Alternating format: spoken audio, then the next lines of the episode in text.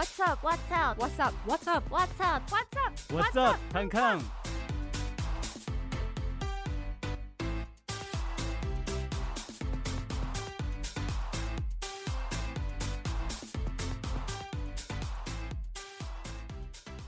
欢迎所有听众朋友，继续回到今天的节目当中，我是季杰。今天呢，要来跟大家聊一下哦，淡江大学其实非常重视。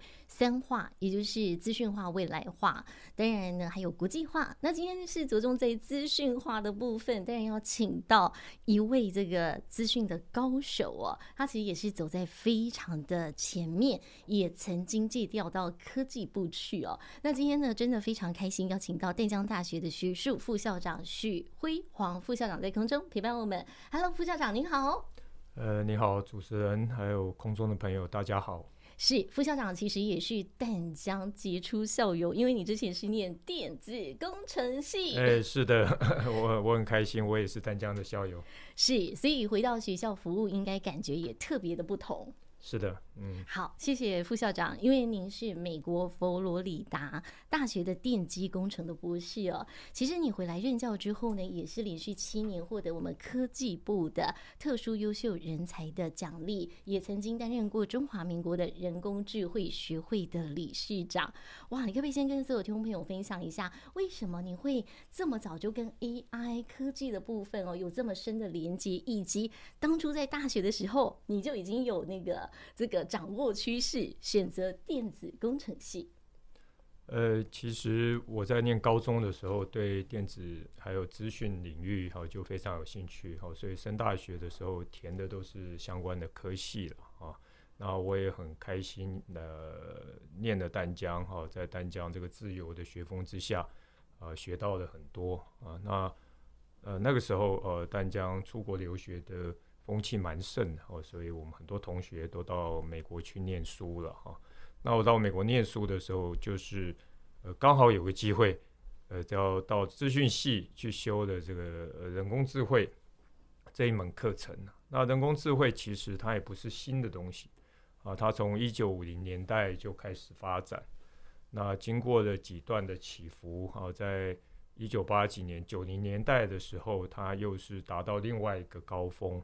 啊，所以我刚好在那个时候修的那门课，那、找到了一个很好的这个指导教授，所以我就留在那边继续念博士学位。那我念博士学位的研究的主题就是跟 AI 相关的。嗯，谢谢，谢谢副校长，就是把所学业带进台湾哦，不只是服务淡江大学，也服务我们台湾整个的人工智慧的部分。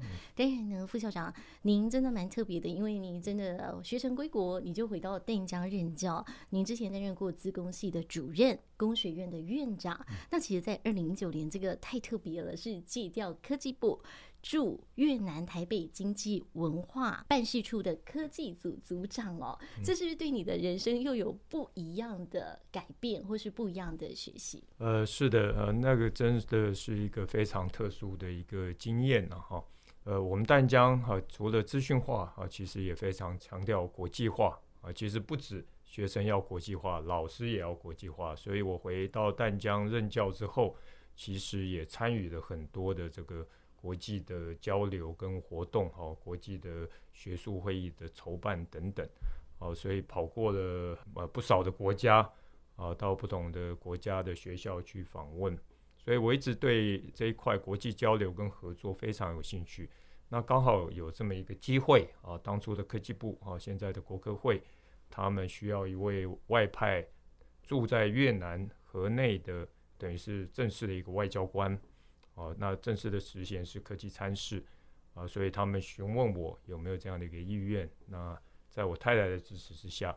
啊，我就接受了这个工作哈，到了越南啊，待了三年半。好，谢谢我们的副校长，让我们知道这一段的故事。当然，您说这个科技参事，真的就是走在我们现代的设备啊，或者说走在资讯的前端。所以，其实你再回到淡江大学，或者说您学成回到淡江大学任教，其实我会觉得说，淡江大学真的也是走在科技前端的学校，因为我们知道说，淡江大学在五十五年前，一九六八年就创立了资讯中心，其实是现在的资讯处，嗯、所以就善用电脑科技，成为国内大学资讯的先驱。那可不可以请我们的学术副校长也跟大家分享一下下哦？就是说，那我们在淡江大学怎么推动这个资讯化呢？其实，在我当学生的时候，哦，我们淡江就是全校城市设计是必修的哈。那时候资讯概论，包括文学院的学生。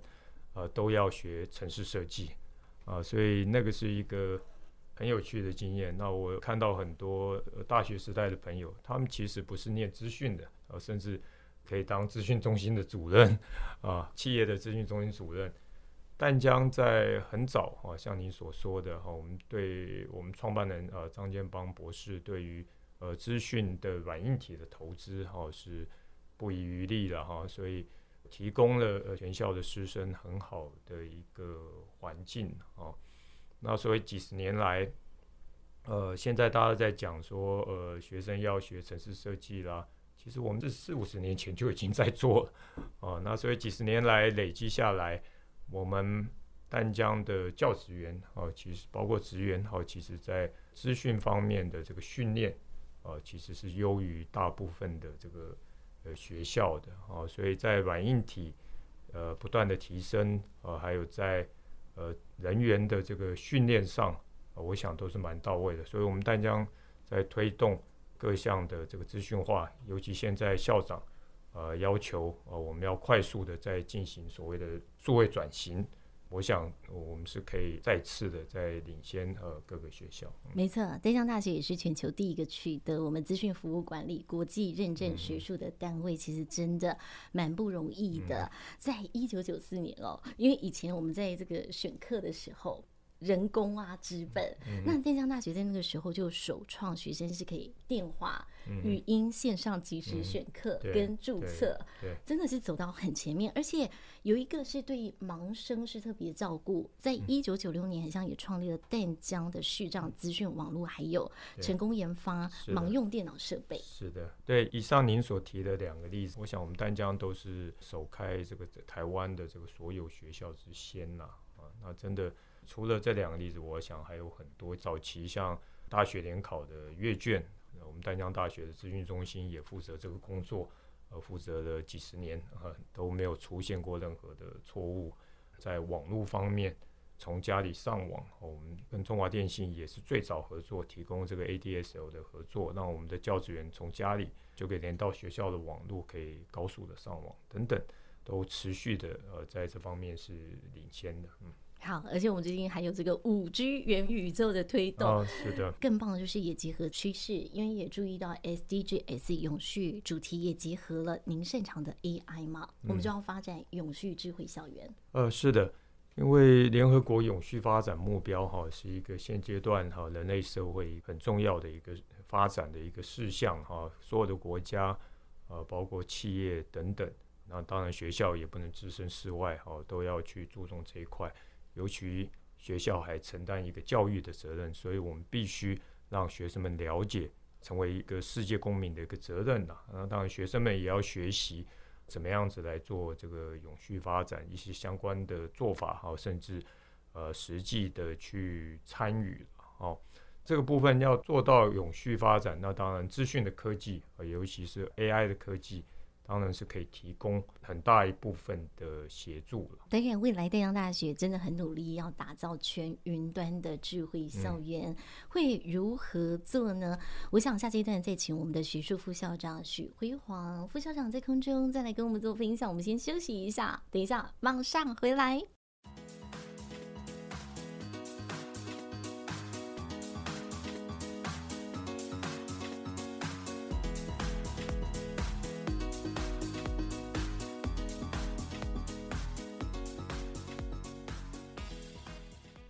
听众朋友，这回到今天的节目当中，我是季杰。今天呢，带大家认识努力打造学校成为一个在地国际智慧云端永续未来大学城的淡江大学。今天很开心邀请到学校的学术副校长许辉煌副校长在空中继续陪伴我们。副校长好。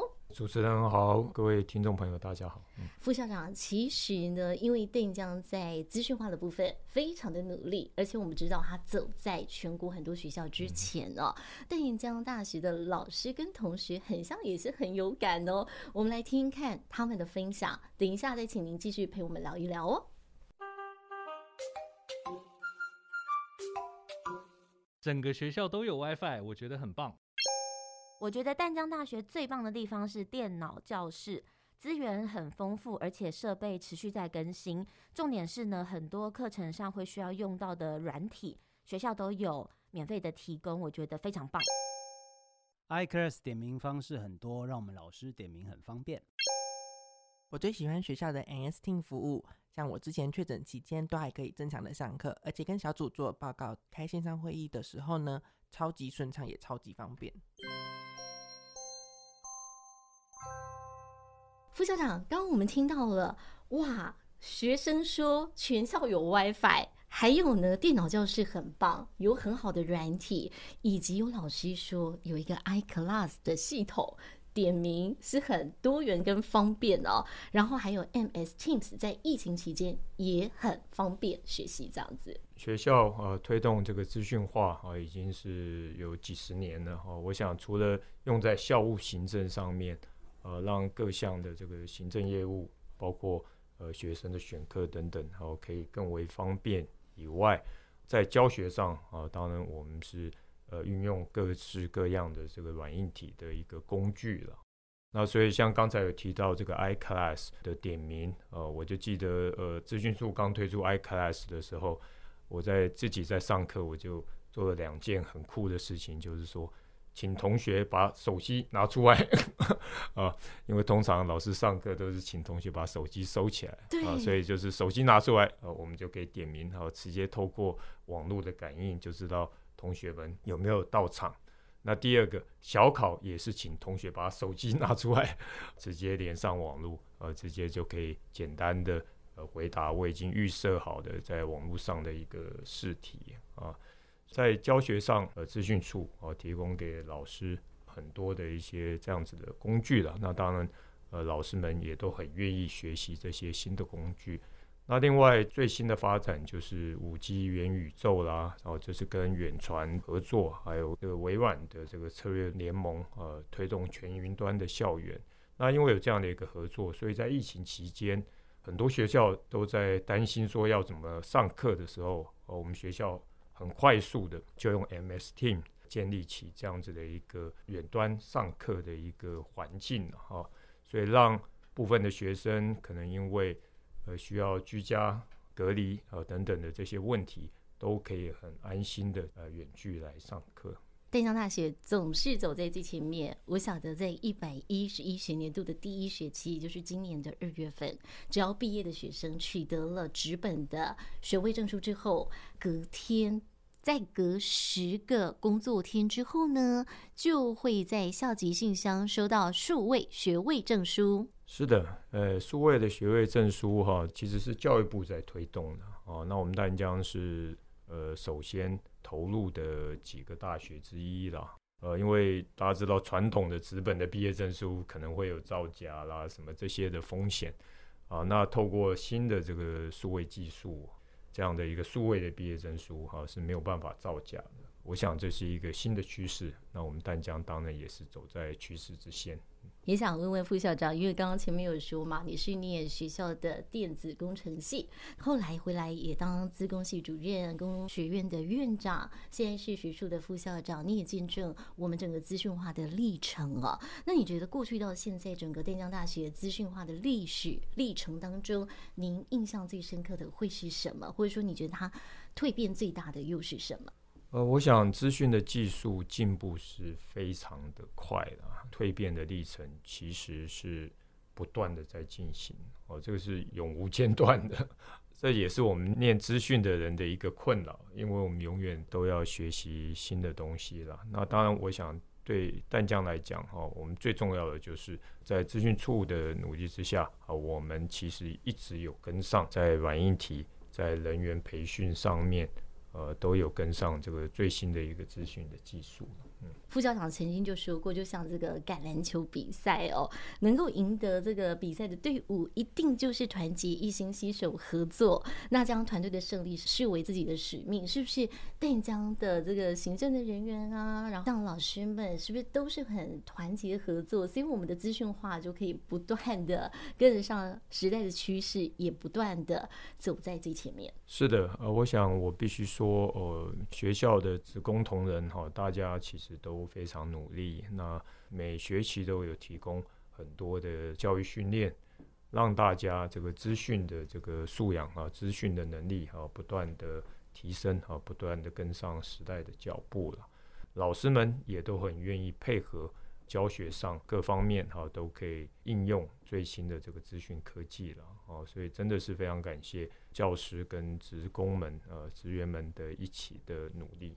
其实淡江大学也有成立几个中心，都是非常具有意义的。比如说永续发展跟社会创新中心、智慧自动化与机器人中心、临床医学资讯系统发展与应用研究中心哦。这个科技结合医疗，哎，真的蛮酷的哎。是的，科技结合医疗的这一个研究中心，这个是我们呃葛万昭葛校长，呃他在大概十几年前吧，他就已经成立了哈，所以。他那个时候就跟一些医院，呃，有所合作哈，把资讯科技呃用在医疗上面。这个智慧的医疗哈，其实也是现阶段一个非常重要的一个发展。嗯，发现我们许辉煌学术副校长根本就是淡江大学行走的资讯字典、活字典，没有，整个历史你都很了 解。当然，我们的资讯化其实也可以用在艺术上面，因为我们很像是跨领域，我们有一个。一笔书画系统是的，呃，这个是呃我们的文字艺术中心主任呃张炳煌张主任，他是一位书法的大师。那他在十几年前就跟我们资讯工程系的几位老师一起来合作，就是用触控板呃在上面写书法啊。大家知道传统写书法哈，你必须要磨墨啦，要有毛笔啦啊，怎么样子在电脑上面呃用触控荧幕用触控板。就可以来练习书法，啊，这个是所谓数位一笔，呃，开发的一个目的了。经过了其实好多代的一个演进，哈，这个技术不断的进步啊，那目前再加上结合 AI 的一些技术进去，呃，所以我想它的技术是越来越成熟。好，如果大家有看过张炳煌张大师直接在数位一笔上面的一个创作，啊，包括书法。包括山水画啊，大家都会觉得非常的惊艳。是，那当然呢，我们的学校啊，其实也会创新型的授课，包括说硬体整个会跟着升级哦。到底未来会如何做？尤其呢，AI 也可以跨领域哦。下阶段继续请丹江大学学术副校长许辉煌副校长继续陪伴我们，再跟我们分享。等一下再回来，谢谢。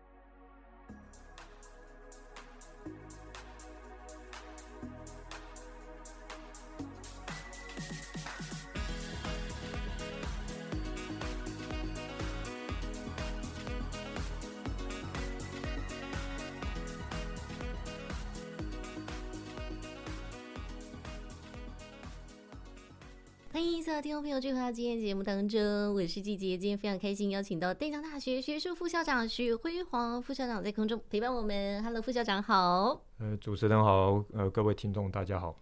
好，我们淡江大学其实有一个口号，我觉得真的很酷，叫做 AI 加 SDGs 等于无限。对。那为什么我们会提出这样的一个口号呢？尤其我知道呢，因为我们副校长您之前也是担任我们台湾的中华民国人工智慧学会的理事长嘛，你也会说 AI 落地。对，那我们淡江大学为什么会有这么样的愿景？以及其实我们不是把它当做是一个目标而已，我们真的去实践它。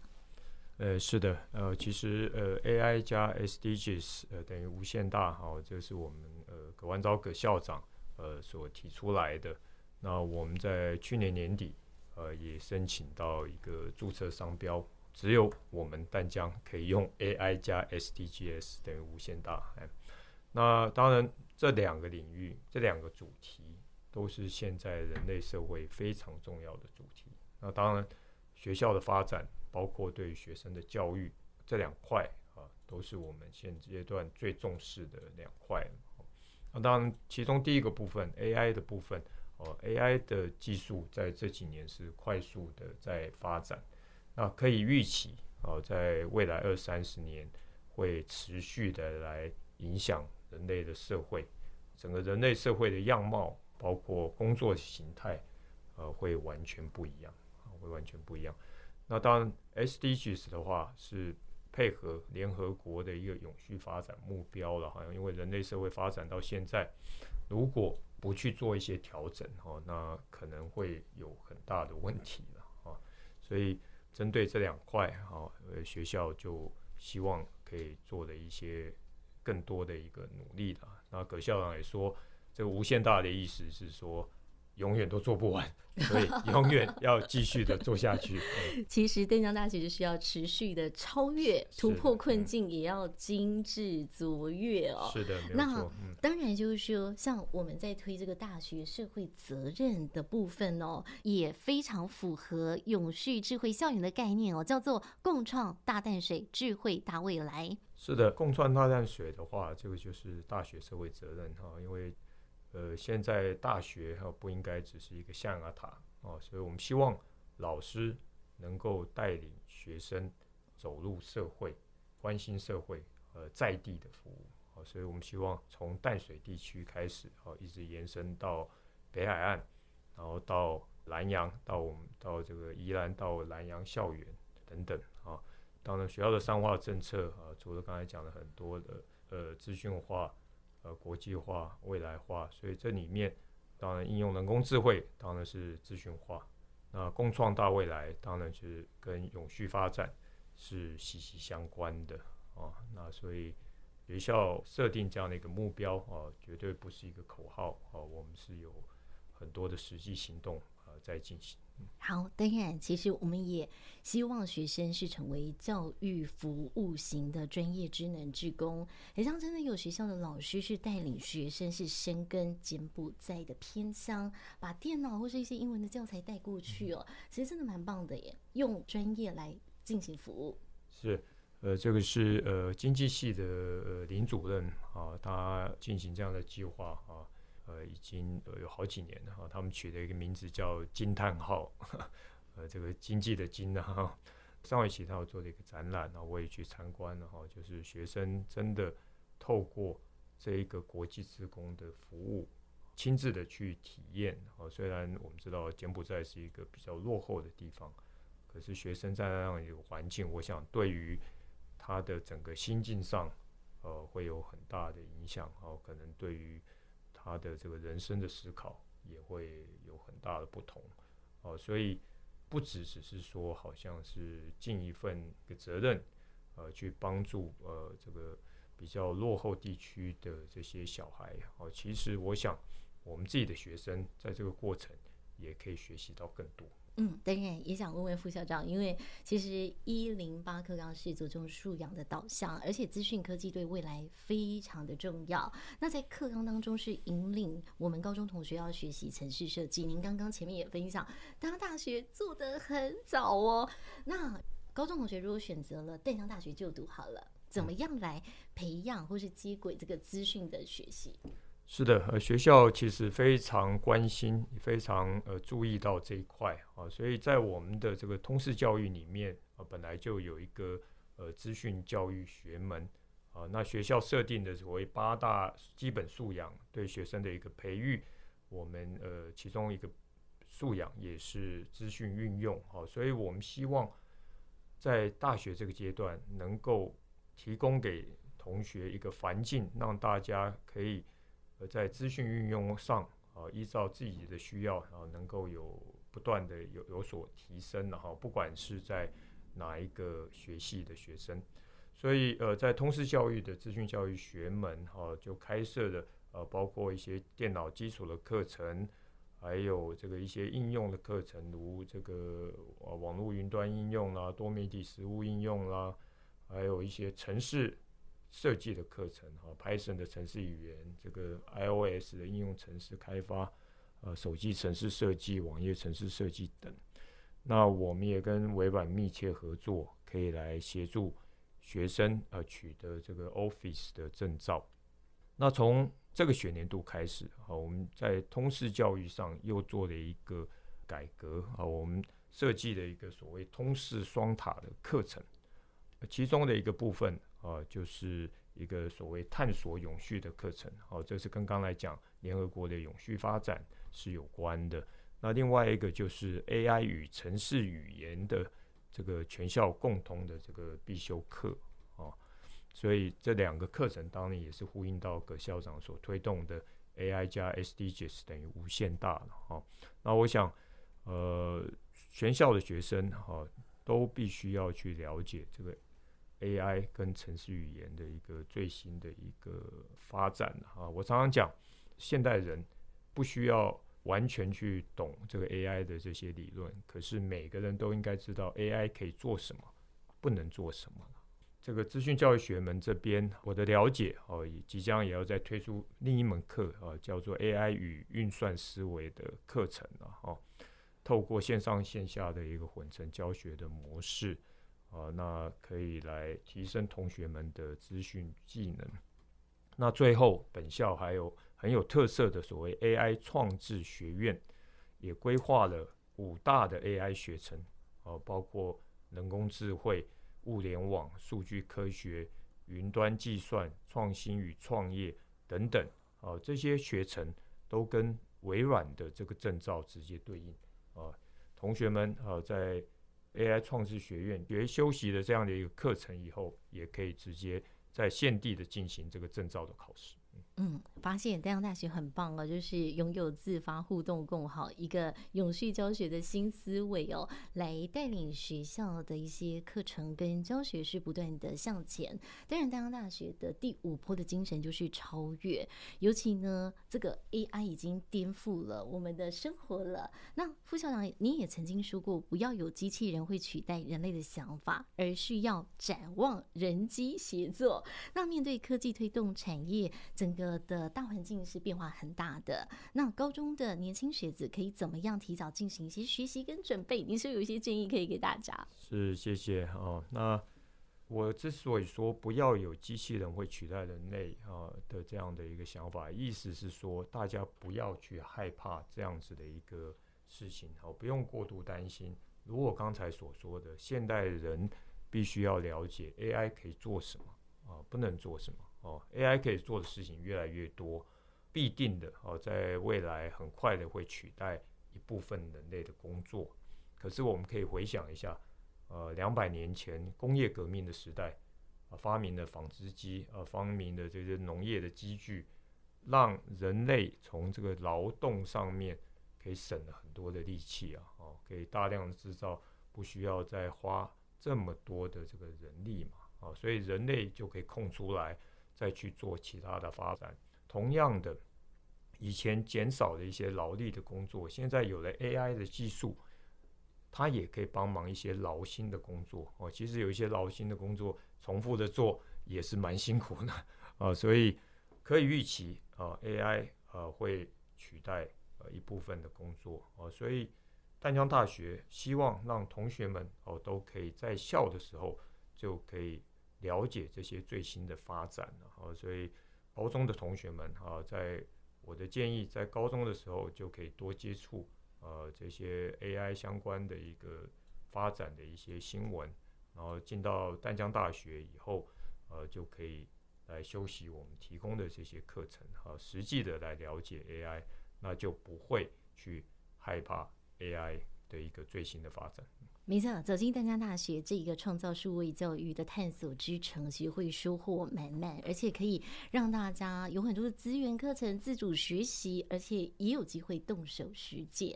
很谢谢我们的学术副校长亲自到空中哦。最后还没有什么话想跟我们年轻同学说呢？今天很高兴好到我们淡江之声来哈，在空中哦跟大家做这样子的一个交流了哈。那当然。呃，希望我们的年轻的同学们哈，可以了解我们淡江大学在刚才所提到的这些，尤其是跟资讯化相关的一些努力啊。那淡江，呃，真的是一个非常好的一个学习环境，我们也欢迎大家可以来到淡江。没错，嗯，我们未来的设备也会不断的升级，像未来可能会有这个人体工学课桌椅，哇，这也是值得期待的哦。是的，嗯，好，那今天就再次谢谢我们淡江大学许辉煌学士副校长今天在空中陪伴我们。那当然想得到更多的资讯，都可以上到淡江大学的网页，甚至可以锁定我们的 Podcast。那今天就再次谢谢副校长，感谢您。好，谢谢主持人，谢谢。我们的节目就下次见喽，拜拜，拜拜。走进在地的生活，聆听着。大家好，我是淡江大学学术副校长许辉煌，在地的生活，在地的声音，这里是淡江之声。我们是淡江之声，FM 八八点七。